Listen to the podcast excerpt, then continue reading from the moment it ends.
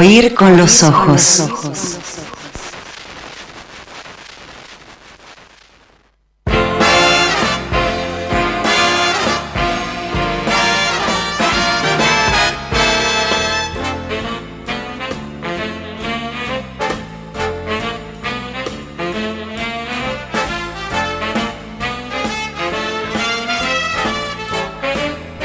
Les parece demasiado brusco el eh, cambio de tema. Y bueno, puede ser. Lo que pasa es que la noticia de la semana es sin duda la imputación por numerosos delitos del dirigente eh, Chiampolo de Navarra. Y tenemos que hablar de eso. Juan Pablo de Navarra, castellanizando, del que nada sabíamos, Nada, nada, nada, excepto, bueno, lo que nos es revelado en este canto 22 del infierno que tengo acá conmigo, cuando llegamos a la quinta fosa del octavo círculo, la de los políticos deshonestos.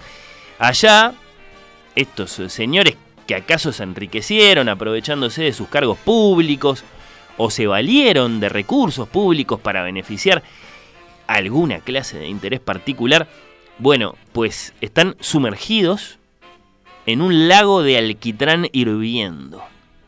La sustancia que mejor le va a sus oscuras y pegajosas manos, ¿no?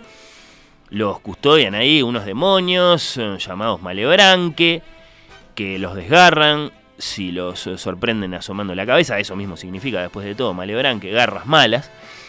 Uno de estos desgraciados es este Chiampolo de Navarra, del que de hecho, conocemos eh, su palabra. Nací, decía, en el reino de Navarra. Mi madre, acervo de un señor, mi pose, que me había generado de un rivaldo. Dis, eh, ¿cómo, dis, eh, sería así, destructor, dice, de suecose. Es decir, mi madre, que me puso al servicio de un señor, me había concebido con un rivaldo una mala persona, digamos destructor de sí mismo y de sus cosas.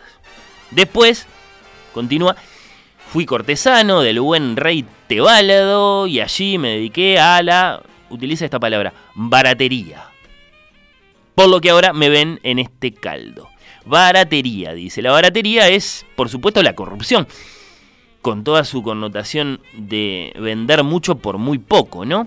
Baratería. Bueno, este baratero, Chiampolo, acusa después a otros dos, también hundidos en ese horroroso mar de brea hirviendo.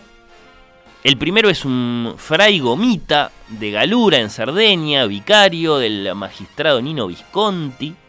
Está presentado así, que también parece que practicó la baratería y fue ahorcado por orden de su jefe. Había dejado en libertad, al parecer, a cambio de unos mangos a unos enemigos de Visconti le costó muy caro.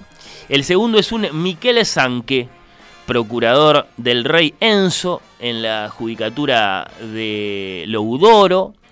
Estando el rey en prisión, este Miquel tomó el poder y dicen que se hizo aceitar hasta los codos. No es ese el verso eh, de Dante, eh, literalmente, pero como si lo fuera. Los delitos de Chiampolo, como dijimos, son presuntamente unos cuantos, acerca de cuál ha sido el más grave de todos esos eh, delitos, bueno, eh, podemos discutir.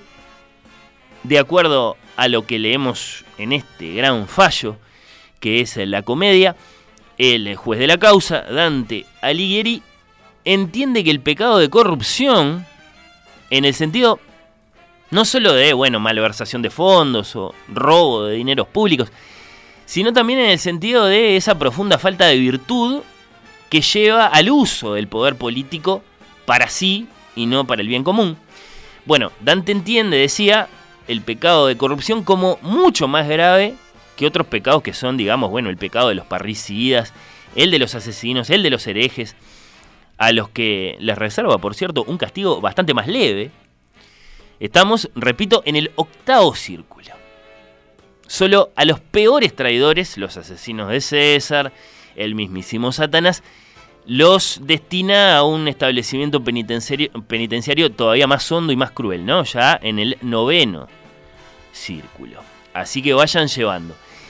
Este divino y judiciario poema eh, no se lee entonces tanto como un ensayo sobre el poder, qué sé yo, sino más bien como una lamentación, como una condena, eso sí, es muy claro, eh, en este caso, a los políticos y a lo que son capaces de hacer si no se les pone un límite, ¿no? Si se los deja acumular más y más poder al punto de poder actuar sin ningún control.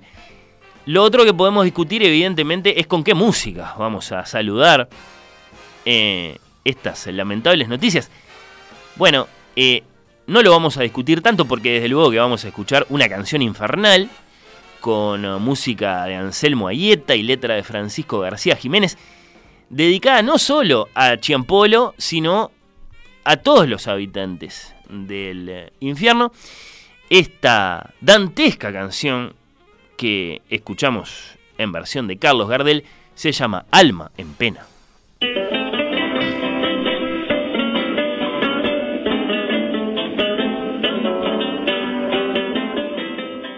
Oír con los ojos. Temporada 7.